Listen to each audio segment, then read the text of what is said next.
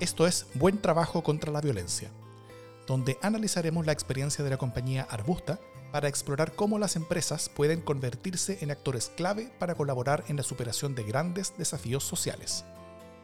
Esto es una producción del Centro de Estudios Espacio Público a partir de una investigación realizada por este centro junto a la iniciativa Vidas Sitiadas de Flaxo Costa Rica y el International Development Research Center o IDRC. Desde Santiago de Chile, soy Davor Mimisa. En el capítulo anterior conversamos con Eleonora Nun, de Espacio Público, sobre el origen, motivaciones, objetivos, proyecciones y posible futuro de esta iniciativa. En este capítulo conversaremos sobre la investigación que llevó adelante Espacio Público sobre el caso Arbusta, como forma de romper los círculos de marginalización y violencia a través del trabajo, sobre los principales resultados y los descubrimientos a los que se llegaron. Para esto tenemos a Teresa Ropert, quien fue la investigadora en terreno de Espacio Público a cargo de la investigación. Teresa es psicóloga de la Pontificia Universidad Católica de Chile, máster en Sociología Clínica de la Universidad de París 7 y doctora en Psicología de la Pontificia Universidad Católica de Chile en conjunto con la Universidad de Barcelona. Hola Teresa, ¿cómo estás? Hola Davor, bien, gracias. ¿Y tú? Muy bien, gracias. Em, como tú investigaste todo esto en terreno, eh, me imagino que pudiste conocer bastante bien el modelo de trabajo de Arbusta, ¿no es cierto? A través de los testimonios, estudio y observación. Em, antes de conversar sobre la investigación misma, ¿Qué fue lo que viste en terreno? ¿Quiénes fueron las personas que generalmente, que generalmente trabajan en Arbusta, que fueron el objeto de tu investigación? ¿Qué, ¿Cuáles fueron las, las, sensaciones que tú, que tú pudiste eh, eh, palpar a partir de lo que tú viste eh, allá? Sí, mira, lo primero que, que, contarles, compartirles es que fue muy interesante porque realizamos esta investigación en su totalidad durante tiempos de pandemia.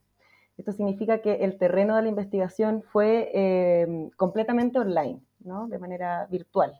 Eh, ahora, el terreno que realizamos eh, principalmente fue a través de entrevistas, bueno, y distintas técnicas cualitativas también que, hicimos. Yo tuve entrevistas ahí cara a cara a través de Zoom, por ejemplo, con distintas mujeres que trabajaban en Arbusta. Y fue súper interesante conocer sus historias de vida, Em, yo, em, la investigación, eh, como decía, eh, fue principalmente con mujeres, o sea, fue totalmente mujeres, jóvenes, eh, todas ellas refiriendo vivir en contextos, por ejemplo, de estigma territorial, lugares o barrios de la ciudad donde vivían, que tenían que ocultar, por ejemplo, cuando postulaban a trabajos, que tenían que esconder en sus experiencias de búsqueda de trabajo previas a, llegar a Arbusta. son mujeres que viven en Buenos Aires, Montevideo, Medellín em, y Rosario. Esas son las cuatro ciudades en las que está Arbusta hoy día. Y también eh, llamó la atención que eran historias de vida em, de, bastante perseverancia en querer salir, eh, en querer encontrar un trabajo, en querer eh, a veces irse a vivir a otro lugar, no necesariamente a otro barrio, pero sí independizarse, por ejemplo, de la casa de sus familias de origen, esta idea como de salir, que, con mucha perseverancia y durante mucho tiempo antes de llegar a Arbusta. Eh, eso fue algo que nos llamó la atención, como trayectorias de difícil inserción laboral y educacional en general. ¿Cómo, cómo describirías entonces el modelo de trabajo de Arbusta y, y, por qué podría resultar interesante para quienes nos escuchan? Sí, mira, Arbusta es una empresa bien pionera, em, es una empresa eh, de tecnología informática em, que eh, justamente se caracteriza por contratar particularmente a jóvenes y específicamente a mujeres, tiene una proporción como del 60% de mujeres contratadas en, la empresa versus 40% de hombres jóvenes. Em, y es bien pionera en, esta, en un modelo de trabajo eh, que busca instalar la idea de aprender haciendo. Entonces, no pide experiencias, por ejemplo, de capacitación o educacionales previas al ingreso al trabajo y tampoco pide experiencias laborales previas necesariamente, sino que lo que espera es motivación a trabajar, ganas de trabajar eh, eso es lo que buscan en sus entrevistas, por ejemplo, laborales. Y mientras eh, las mujeres entran eh, a la empresa, lo que hace es capacitarlas dentro de la empresa. Entonces, no solamente ofrece un empleo formal, sino que además ofrece la posibilidad de ir creciendo y aprendiendo dentro de esa empresa en esta idea de aprender haciendo.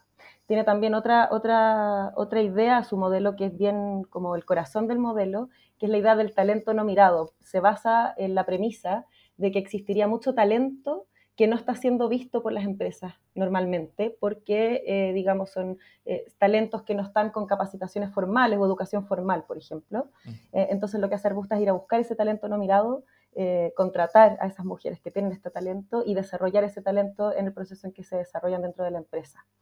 Entonces, una empresa que, además de ofrecer, como digo, un trabajo formal, eh, con características como la flexibilidad y la estabilidad, esa, digamos, esas dos cosas que son bien interesantes de, integrar, también ofrece un modelo de capacitación, de talleres dentro de la empresa, de espacios de conversación, por ejemplo, de género, que son bastante pioneros y es muy difícil encontrar iniciativas como esa en la región latinoamericana en general, como esta empresa.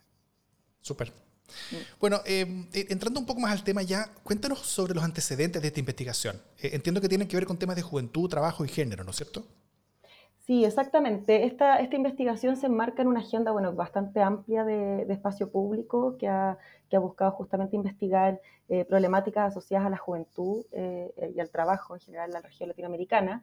Y esta en particular tiene tres focos de, de investigación y de, y tensiones, digamos, tres focos eh, donde están puestas las tensiones. Uno, en, esta idea de los estudios de juventud, entendiendo la juventud como una etapa eh, particular del desarrollo vital de un individuo, donde se ponen en juego los hitos de independencia, eh, ¿no es cierto? Y también procesos de movilidad. Entonces, la juventud es un periodo particularmente crítico para justamente consolidar un proyecto vital propio.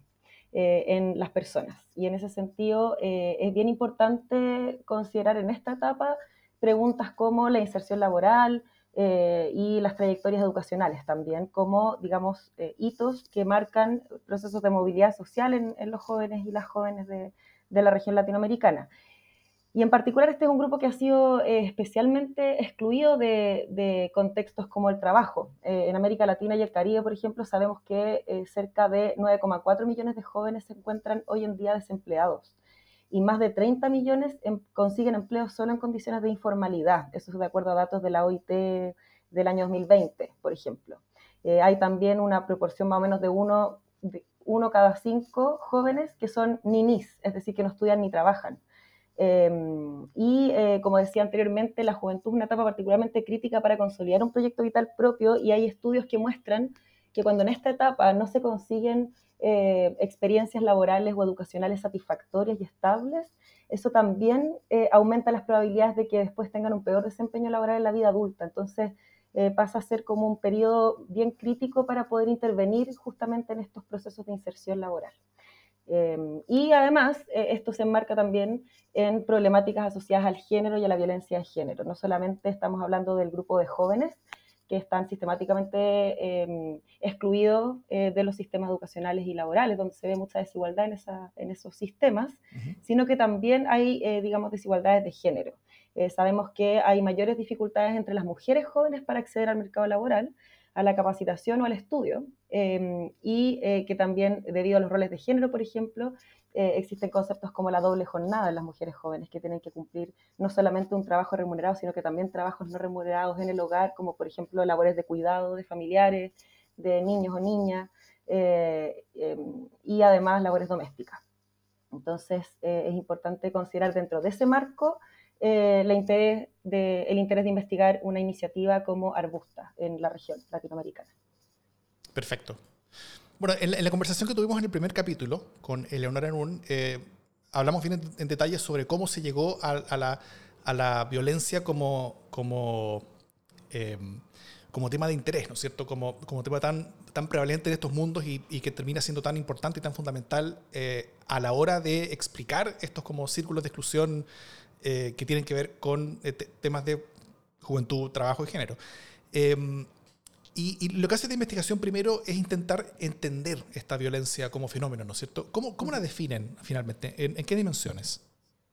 Sí, definimos para nuestra investigación eh, la violencia, estos fueron los desafíos importantes del proyecto, tanto en términos teóricos o comprensivos como metodológicos también, que fue definir la violencia en términos amplios. Eh, y entender entonces la violencia en tres dimensiones principalmente. La violencia estructural, por una parte, la violencia directa, por otra parte, y la violencia simbólica, en un tercer lugar. Es decir, como una especie como de, uno podría pensar en un triángulo, con tres puntas, ¿no es cierto?, con estas tres formas de violencia que podrían ponerse en juego en el fenómeno que estudiamos.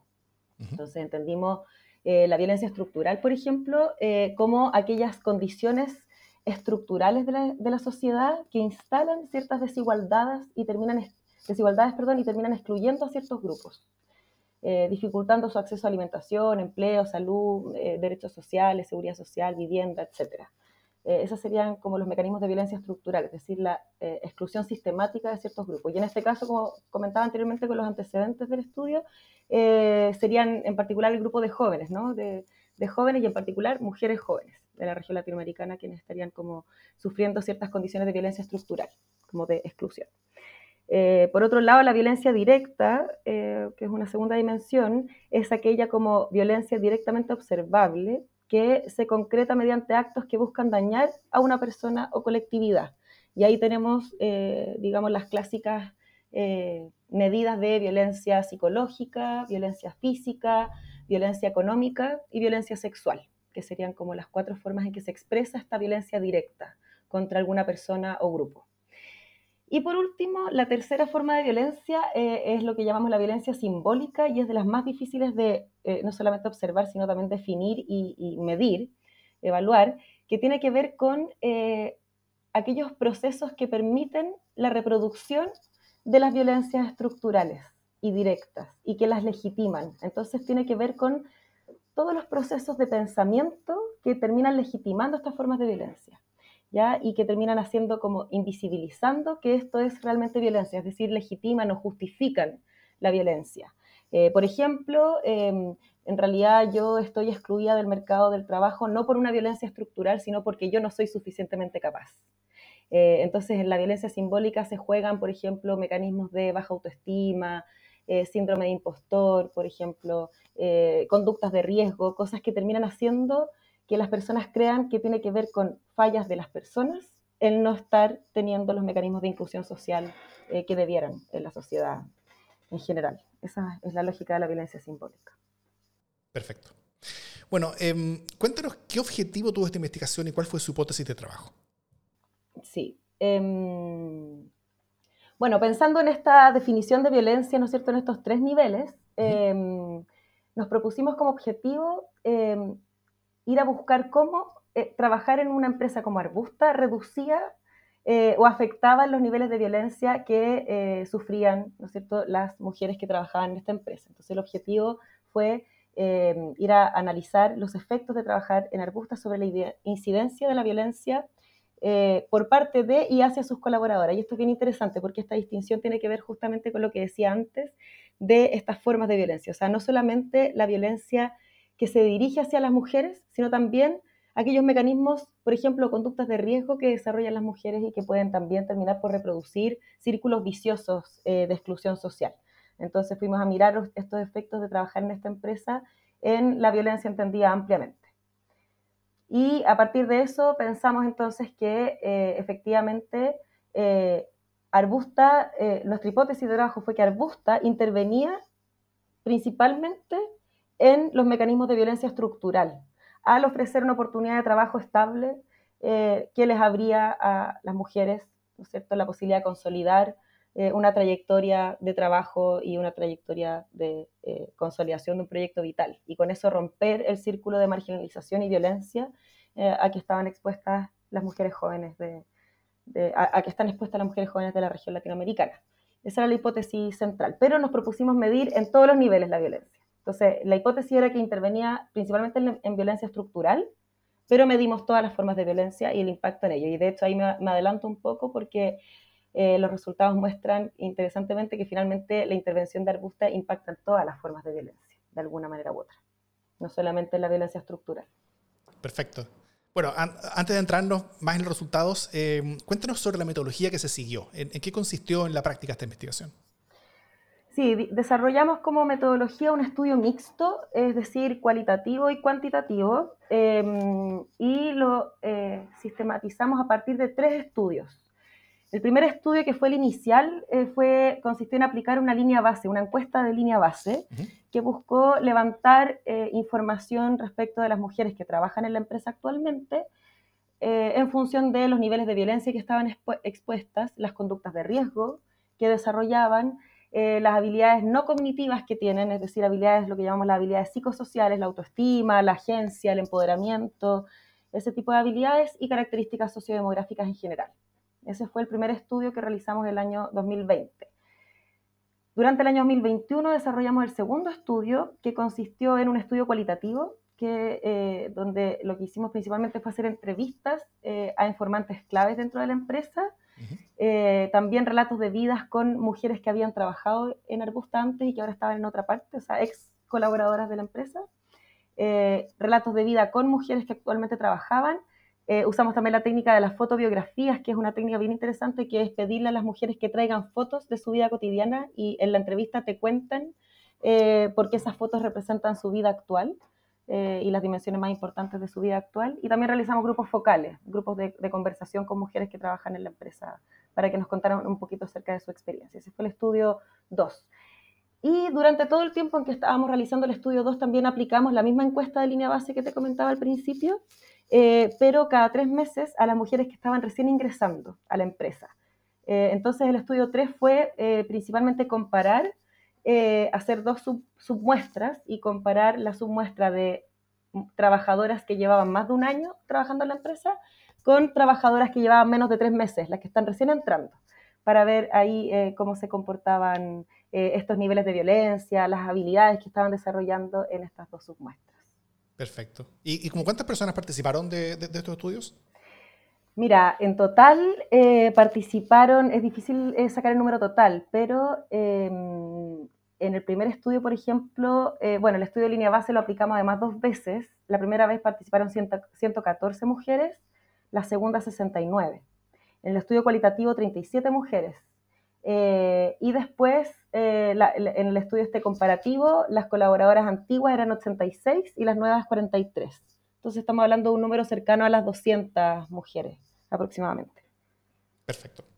Bueno, ya entrando en los resultados de la investigación, ¿cómo se midió o cuantificó la violencia? Sí, la violencia, mira, la estudiamos em, de manera primero descriptiva a partir de la encuesta de línea base y eh, ahí eh, la estudiamos primero directamente con una escala, eh, lo que se llama la escala breve de violencia basada en género, donde preguntamos por situaciones de violencia directa, tanto física como psicológica. Em, y también, em, bueno, eso principalmente en la encuesta y bueno, y también pensando en que evaluamos otras formas de violencia, también en la encuesta incluimos preguntas acerca de conductas de riesgo, consumo de sustancias, por ejemplo. Eh, también incluimos algunas preguntas respecto de eh, salud sexual y reproductiva em, en cuanto como a formas de conductas de riesgo. Eso principalmente. También eh, incluimos algunos ítems que tenían que ver con los roles de género, roles asociados al género, que también buscaban, digamos, medir formas de violencia estructural en la encuesta.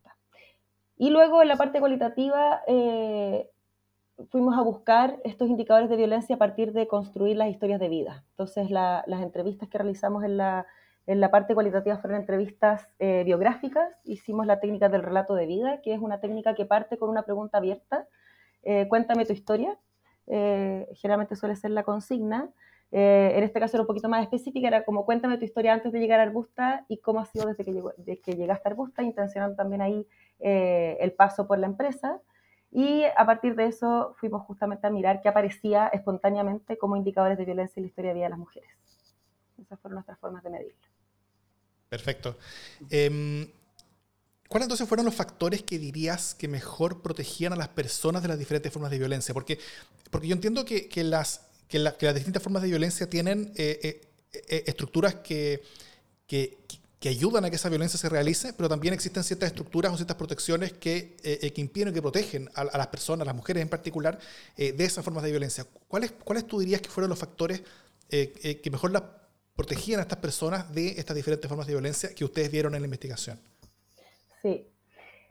Mira, fue bien interesante ese punto. Justamente apareció sobre todo en el estudio cualitativo aquellos mecanismos protectores eh, de la violencia que surgen por parte de, de las mujeres jóvenes. Eh, por ejemplo, en cuanto a factores protectores contextuales, vimos que si bien yo, yo, mencionaba anteriormente, ¿no es cierto?, que las mujeres referían vivir en barrios que eran estigmatizados, que muchas veces tenían que esconder, por ejemplo, sus direcciones, cuando iban a buscar trabajo, cuando se movían a otras zonas de la ciudad.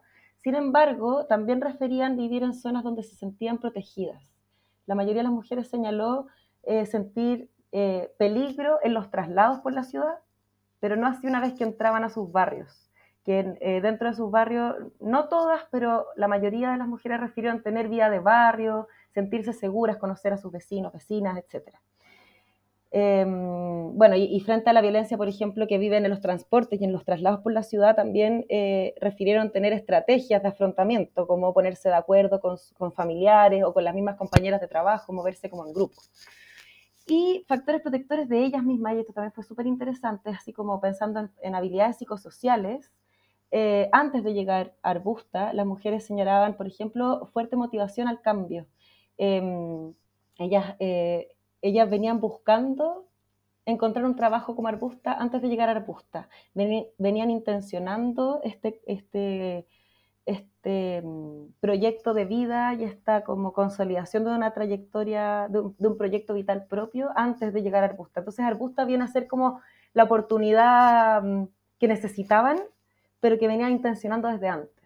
Entonces ahí vimos, por ejemplo, habilidades como eh, la motivación de, de trabajar, el, ver con cierta mirada crítica relaciones de dependencia en el género, por ejemplo, eh, con eh, a veces familiares o relaciones que ellas veían, que eran testigos de relaciones entre hombres y mujeres donde la mujer dependía de un hombre violento y ellas tener una conciencia crítica frente a eso y decir, yo nunca quiero depender de nadie, quiero ser independiente y quiero tener mi propio sueldo, mi propia eh, trayectoria, por ejemplo. Entonces, ser mujeres perseverantes, ser mujeres con, con bastante fuerza en ese sentido. Ellas mismas lo dijeron eh, en los datos, en la investigación aparece como el concepto que ellas mismas dicen como mujeres guerreras. Eh, y eso también fue visto como, como un factor protector. Em, historias de vida marcadas por la responsabilidad, por ejemplo, por sentirse responsables desde muy pequeñas, incluso de, eh, de, de, sus hogares, del manejo de finanzas en sus hogares, entonces ser ordenadas, ser responsables y, como digo, sobre todo esta idea de la fuerza por querer por ejemplo, no depender, tener independencia económica, independencia vital, eh, habitacional, eh, e ir a buscarlo perseverantemente a pesar de muchas frustraciones en el ámbito del trabajo. O sea, también refieren haber mandado eh, muchos currículum, hojas de vida a distintos lugares y permanentemente no recibir el trabajo, hasta que llegan a Arbusta como esta oportunidad única que les cambia, en sus palabras, les cambia la vida. Perfecto. Mm. Em, cuando tú hablaste sobre la hipótesis de este trabajo, eh, era sobre eh, si es que el trabajar en Arbusta podía disminuir eh, o, romper los, circuitos de, establecimiento de la violencia estructural, ¿no? Y nos adelantaste que lo que encontraron fue que, fue que finalmente tenía impacto en, las tres dimensiones de, la violencia. ¿Cómo, ¿Cómo, este modelo de trabajo fue, fue efectivo para desarticular esta, esta violencia? ¿Qué, ¿Qué, fue lo que encontraron ya en el, en el corazón del asunto? Sí, Mira, nos sorprendió mucho porque efectivamente teníamos como hipótesis que, como yo había dicho, eh, Arbusta intervenía principalmente en esa violencia estructural al dar esta oportunidad única de trabajo. Y eso lo hace, pero lo hace eh, de una manera bien novedosa, que es incorporando un enfoque de género. Em, entonces, por ejemplo, ya eh, la oportunidad de trabajo en sí misma ya no solamente es una oportunidad de trabajo, sino que además es una oportunidad de trabajo que las ve en tanto mujeres, en algunos casos mujeres con hijos.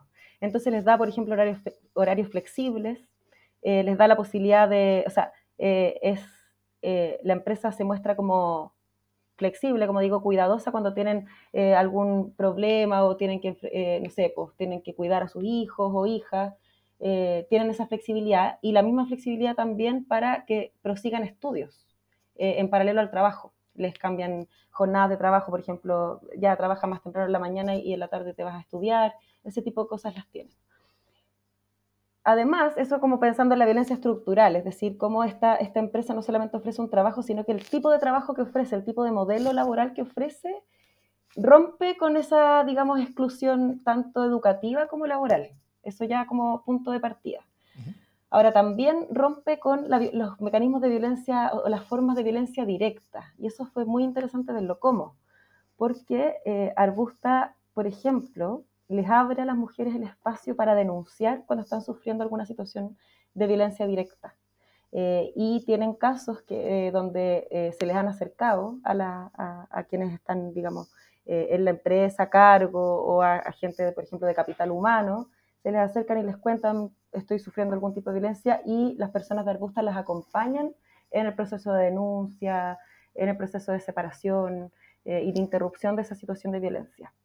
Entonces tienen todo, desarrollan dentro de la empresa un protocolo de acompañamiento frente a situaciones de violencia, es decir, capacita a las trabajadoras y trabajadores para saber qué hacer en caso de que una mujer se acerque y cuente que está sufriendo una situación de violencia directa. Eh, entonces ahí también hay una intervención con la violencia directa. Y no solamente eso, en términos ya eh, de, de, cómo abordar cuando se está enfrentando a una situación de violencia directa, sino que también ofrece espacios para hablar sobre violencia. Entonces ya no solamente con mujeres que pueden estar viviendo en ese momento, eh, así como casos específicos, sino que también ofrece espacios abiertos, generales, dentro de la empresa para hablar de violencia de género. Eh, y en esos espacios de lo que se trata es de definir qué es la violencia, cuáles son las distintas formas de violencia y entonces contribuyen a generar conciencia y dejar de normalizar, por ejemplo, la violencia. Y entonces a, partir de esos espacios a veces hay eh, mujeres que luego se acercan, por ejemplo, que levantan la mano y dicen, yo me, me está pasando algo así, ¿a qué me puedo acercar? ¿Qué puedo hacer? Entonces ahí ya uno ve una segunda forma de interrupción de estos mecanismos que es directamente eh, en, en, términos de eh, la violencia psicológica, física, sexual o económica que pueden estar sufriendo sus trabajadores.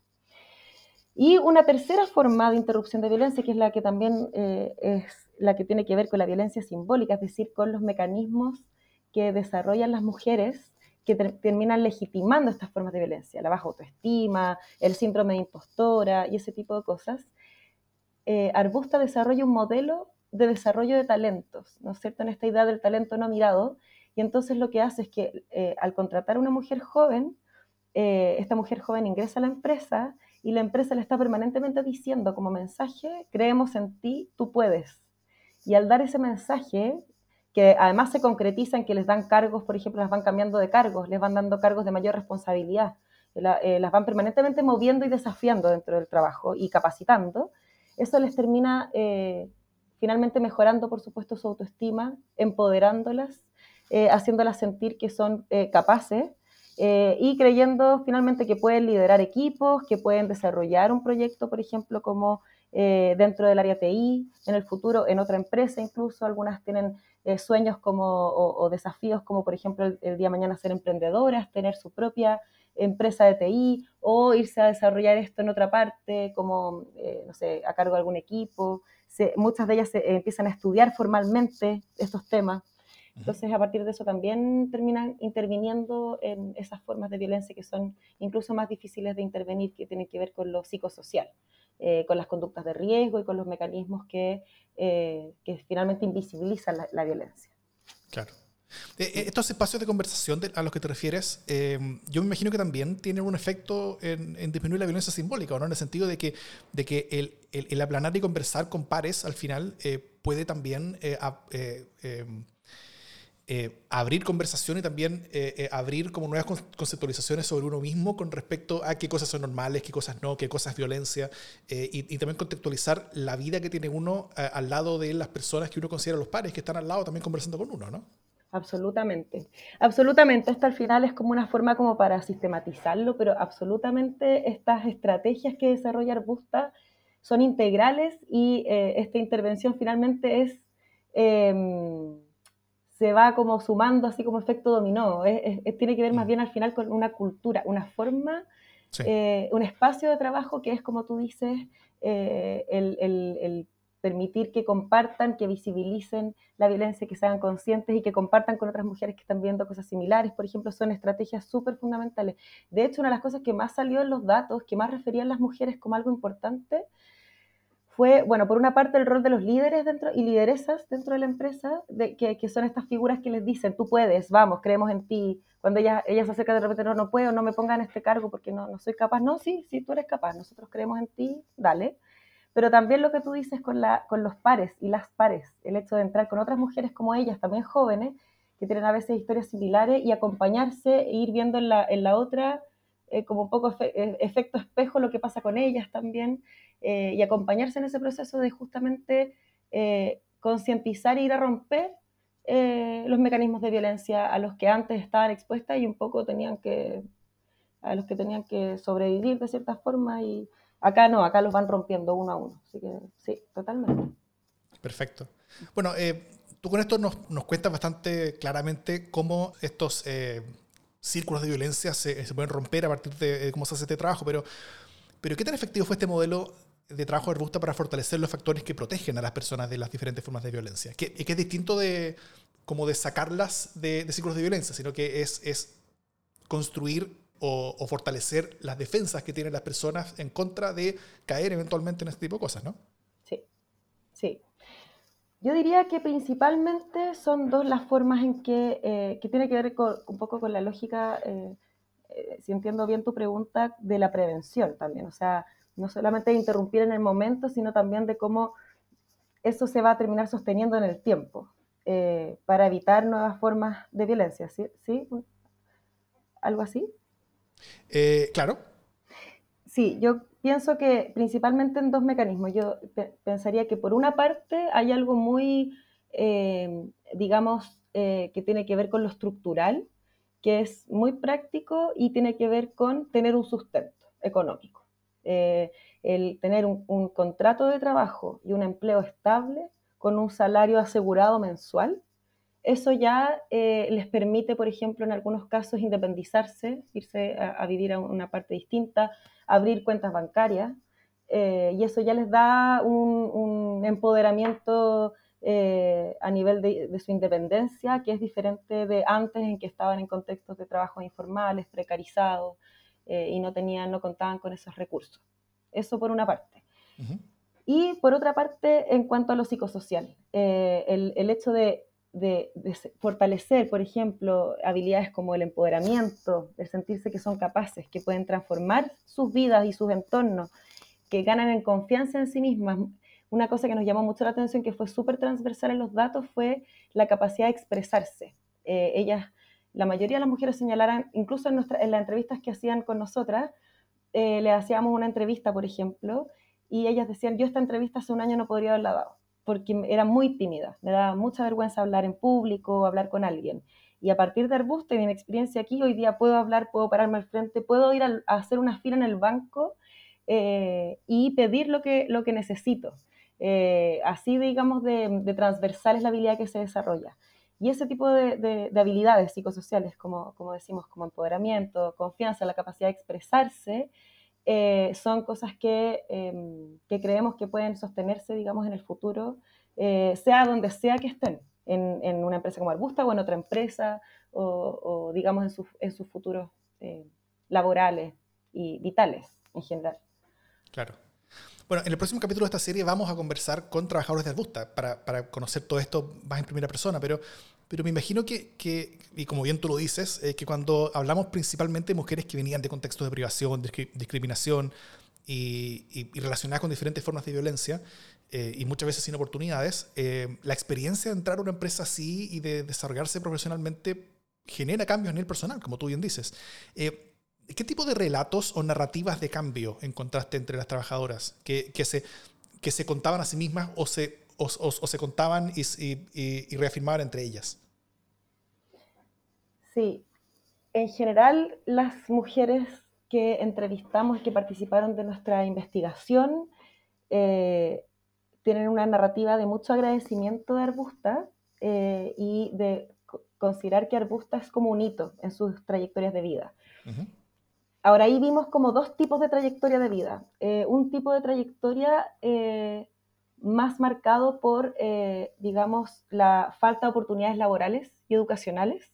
Entonces ahí hay una trayectoria, algunas mujeres decían, yo no tengo una historia eh, personal tan, tan especial, mi, historia es como la de cualquier mujer joven, pero lo que sí referían siempre era esta exclusión de los mercados de trabajo, mandar currículum y no ser contratadas, que les costaba mucho encontrar un trabajo, y entonces Arbusta para ellas representa como esta oportunidad que necesitaban como para poder como despegar su, su proyecto de vida mm, laboral en el fondo, como para poder afirmarlo consolidarlo. Eh, porque hasta entonces habían tenido solo, como digo, experiencias de empleo precario, informales, etc. Ese es un tipo de trayectoria de vida. Y otro tipo de trayectoria de vida que, encontramos eran trayectorias de vida mucho más marcadas por eh, la violencia en sus distintas dimensiones. Eh, y entonces esas trayectorias de vida estaban marcadas por el deseo de querer salir de ahí y no poder. Y ahí de nuevo la falta de oportunidades se repite eh, pero en este caso con una, una, sensación de urgencia mucho mayor, porque eh, digamos que cambiar el, el, contexto de vida es, eh, digamos, era importante y necesario y urgente por las, las, situaciones y contextos de violencia más, más generales. Y en esos casos, claro, Arbusta es vivido como un hito de cambio mm, biográfico bien fundamental. Pero en general, en todas las trayectorias de vida y en todos los relatos, lo que nos encontramos fue eso, describen el inicio en Arbusta como uno de los hitos más importantes de sus vidas, que les permite consolidar un proyecto de vida.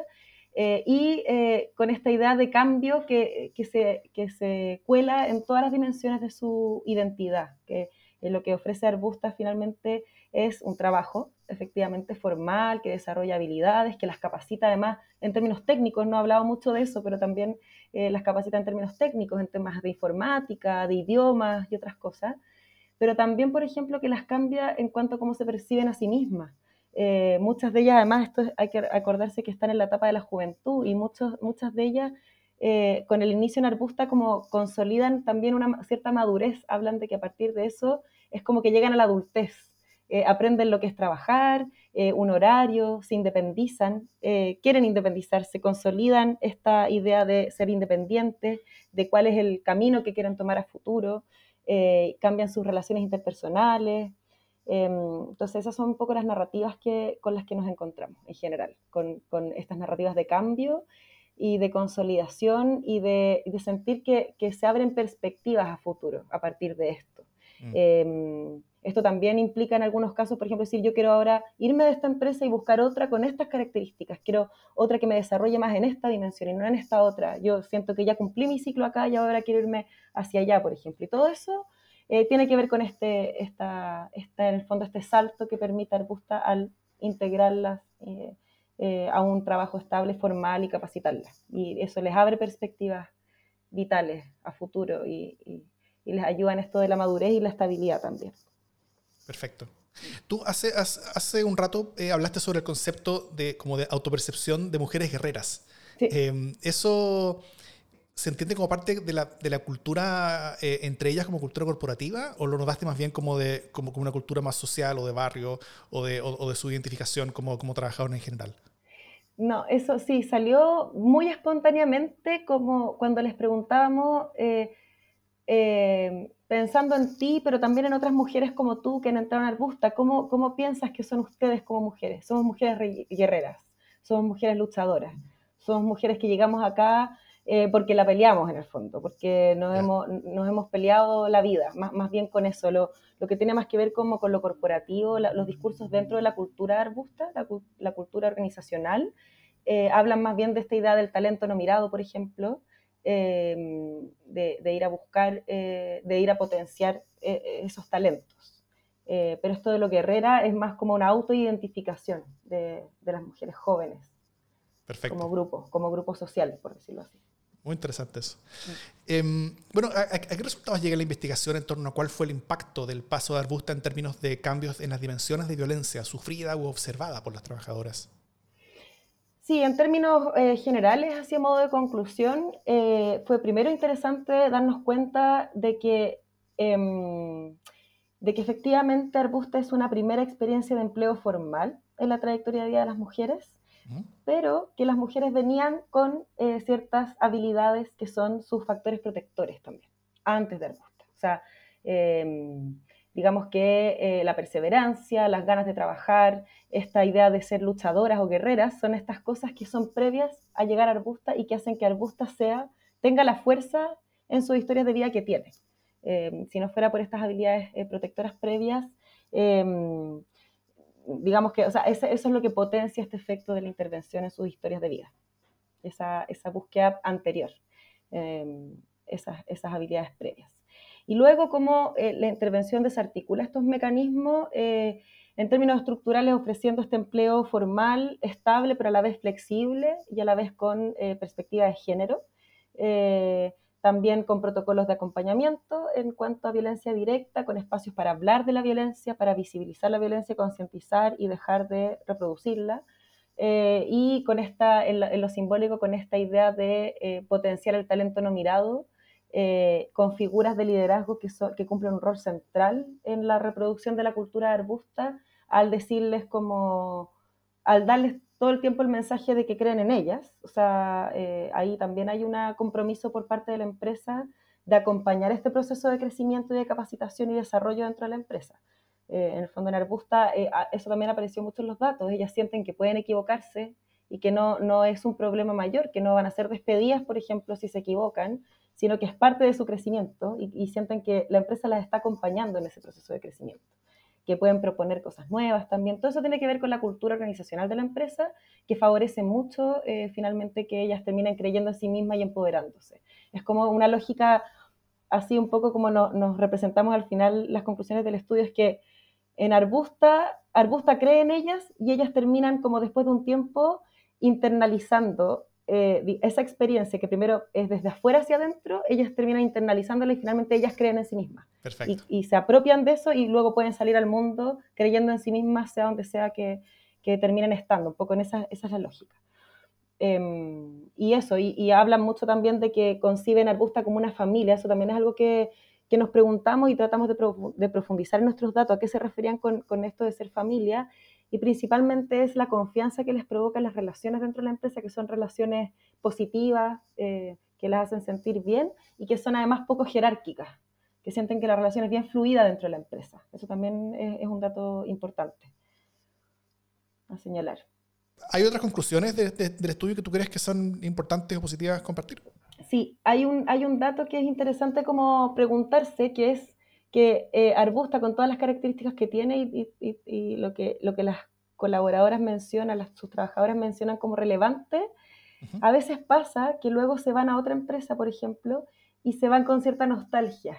Em, así como que este es como un escenario muy ideal y queda un poquito la pregunta en la investigación de eh, qué va a pasar con otras empresas que tengan culturas diferentes o cómo traer un poquito más este modelo de Arbusta al, mundo empresarial en general y que no sea tan excepcional, que, no, que, deje de ser tan así como novedoso y excepcional. Eh, pero claro, en las experiencias de, cambiarse de empresa hacia otras muchas veces como se encuentran con esa diferencia y puede provocar ciertas insatisfacciones en nuevos contextos laborales también. Y eso es algo que queda ahí como una, como una pregunta a seguir pensando y sobre todo eh, yo diría que a interpelar hacia el mundo mm, empresarial en general o a, invitar al mundo del trabajo a pensar cómo traer ciertas de estas como aprendizajes eh, que ha desarrollado Arbusta a las empresas en general, eh, a las culturas organizacionales en general. Eso, eso pensaría. Y, exactamente sobre esto, al final, eh, ¿cuáles creen que podrían ser los principales aprendizajes o lecciones que podrían tomar otras empresas para enfrentar bien ya sea el desafío de la violencia u otros desafíos sociales relevantes a partir de sus propios negocios? Sí, yo diría que em, lo principal tiene que ver con entender que em, esto no solamente genera eh, un cambio, lo que, lo que ya en sí mismo es suficiente, genera un cambio vital, trascendental en eh, muchas historias de vida, eh, ¿no es cierto? efectivamente tiene un impacto en reducir niveles de violencia y eso ya en sí mismo, ¿no es cierto?, es es fundamental y necesario y basta por sí mismo como objetivo. Pero además de eso, eh, las mujeres eh, se comprometen muchísimo con el trabajo de la empresa, eh, tienen una experiencia de satisfacción y de agradecimiento con el lugar en el que trabajan súper poderoso. Luego son mujeres que muchas de ellas, por ejemplo, van creciendo dentro de la empresa y teniendo cargos de liderazgo y guiando luego a otras mujeres como ellas en el mismo camino. Entonces van también siendo como aliadas del proyecto, por decirlo, del proyecto de la empresa, por decirlo así. Y en ese sentido es como una, es un, es un modelo bien orgánico, eh, me da la sensación, que, que se reproduce eh, de manera bien orgánica. Eh, y en ese sentido eso creo que es un aprendizaje importante pensando en las empresas, pensando en, en que es una forma de hacer empresa eh, que tiene esta innovación de, lo no jerárquico y de, un modelo que se desarrolla en sí mismo. Y lo otro que pienso que es, bien interesante es que tiene una perspectiva de género eh, dentro del trabajo, dentro de su modelo de desarrollo laboral, pero que se va colando en las distintas formas. Entonces, no solamente en espacios de conversación acerca de violencia de género, sino que también en eh, tomar a las mujeres y desarrollarlas y entender que cuando ellas dicen siento que no puedo, eso también es una forma de violencia mm. eh, que, hay que, que se puede intervenir si se acompaña y si se, y si se trabaja eh, desde el inicio. creo que eso también es bien innovador y es un aprendizaje que se puede llevar a otros, a otros lugares. La integración entre el, el, el estar trabajando y al mismo tiempo estar aprendiendo y estar desarrollando una trayectoria total, completa, ver a la, ver a la, trabajadora como persona completa, eh, creo que tiene eh, beneficios muy positivos para el trabajo mismo que se realiza, como también para las mujeres que trabajan ahí eh, en general. Creo que, que, es un modelo a replicar en ese sentido, del que se puede aprender también, desde otras áreas a lo mejor y en, otras, en otros lugares. Súper. ¿Algo más que te tenga que, puede ser eh, interesante compartir? Simplemente, eh, o sea, pensando un poco en estos aprendizajes que se pueden extraer de la investigación hacia otras empresas u otras organizaciones, pienso que eso necesita eh, no solamente, y esto lo conversamos en uno de los seminarios de difusión públicos que realizó Espacio Público, no solamente voluntades del mundo empresarial y social, sino que también eh, necesita incentivos desde lo público, por ejemplo, desde, desde las políticas públicas, eh, que se entienda el modelo, eh, el trabajo como un espacio de desarrollo más allá de la tarea, por ejemplo, como un espacio de desarrollo personal vital, sobre todo en, una etapa como la juventud, diría yo. Fantástico. bueno, muchas gracias Teresa por, por compartir todo esto con nosotros. Muchas gracias a ti y gracias por el interés. Al contrario, muy feliz de poder compartirlo y ojalá poder seguir conversando sobre estas cosas. Fantástico. Muy feliz. Eh, bueno, en el próximo capítulo de este podcast vamos a conversar con trabajadoras del Busta para conocer la experiencia desde sus propios testimonios. En los capítulos siguientes vamos a conversar con ejecutivas del Busta para adentrarnos más en su modelo de trabajo y también con líderes empresariales que nos van a dar una visión más estratégica a nivel latinoamericano para explorar aplicaciones, oportunidades y desafíos hacia adelante a partir de los aprendizajes de este estudio. No se los pierdan. Este podcast fue realizado por el Centro de Estudios Chileno Espacio Público, a partir de una investigación del mismo centro, realizada por Teresa Robert y Eleonora Nun, junto a la iniciativa Vidas Sitiadas de Flaxo Costa Rica y el International Development Research Center o IDRC. Este podcast fue producido por Eleonora Nun, Carolina Mozo y quien les habla, Davor Mimisa. Si desean contactarse con los realizadores de la investigación o el podcast, pueden escribir a contacto espaciopublico.cl.